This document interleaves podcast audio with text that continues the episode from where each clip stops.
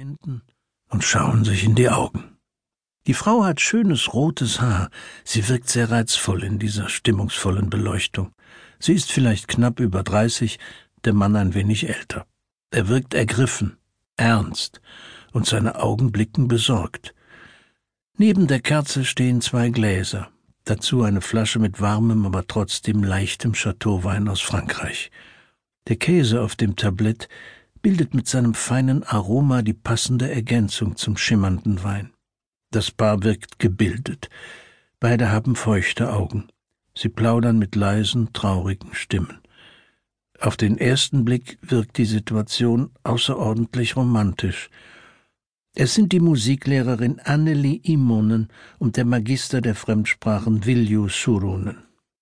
Sie sind sich auf der Versammlung des Ortsvereins von Amnesty International begegnet und anschließend in Anneli Immonens Wohnung gegangen, um die Bekanntschaft zu vertiefen. Sie sind beide warmherzige Menschen und sie beschließen, sich von nun an gemeinsam für die politischen Häftlinge dieser Welt einzusetzen. Die Nacht verrinnt. Endlich erlischt auch die Kerze. Aber die beiden reden immer noch im Dunkeln miteinander, halten sich umschlungen. Sie schenken sich Liebe und schwören, dass auch die Welt ihren Teil abbekommen soll.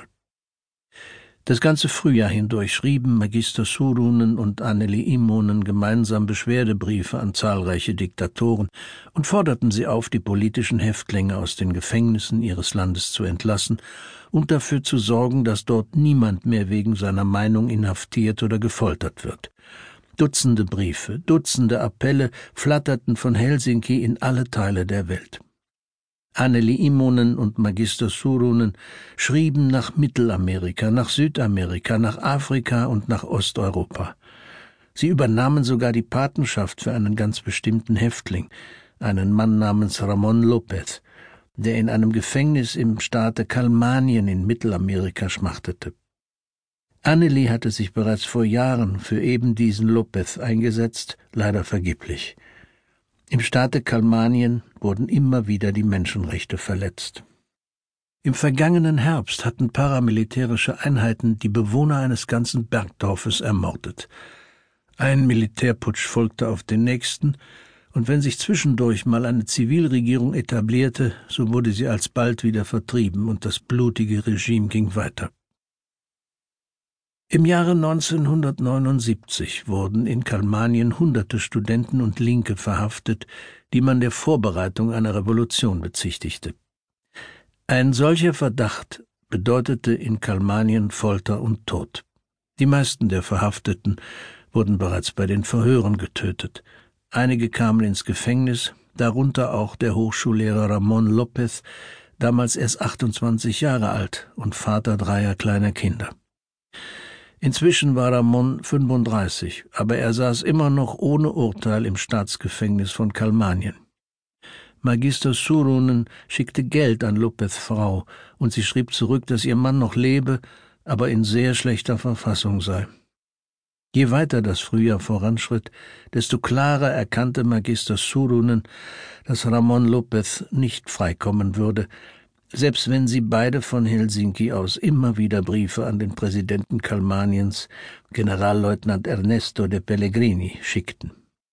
Es war gewiss wichtig, die Versammlungen von Amnesty zu besuchen, auch war es angenehm, anschließend bei Anneli zu sitzen und Rotwein zu schlürfen, aber all das schien letztlich nutzlos. Selbst wenn Surunen kistenweise Rotwein trank und kiloweise Käse aß, Letztlich, so wurde ihm immer deutlicher bewusst, würde all das Ramon nicht weiterhelfen. Der würde in dem stinkenden Gefängnis verfaulen, obwohl er doch in Finnland zwei Paten hatte. Der Sommer kam. In der Schule fand die Abschlussfeier statt. Den Abend dieses Tages verbrachte das Paar zu Hause bei Anneli Imonen. In der Mikrowelle wärmten sie Krabbensandwiches. Die Musiklehrerin spielte auf dem Klavier Chopin. Surunen öffnete die Sektflasche. Vor ihnen lagen mehrmonatige Sommerferien. Ich habe darüber nachgedacht, Anneli, ob ich nicht nach Mittelamerika, genauer gesagt nach Kalmanien reisen sollte, sagte Magister Surunen zu seiner Freundin. Ich kann mich verständigen, spreche fünfzehn Sprachen, außerdem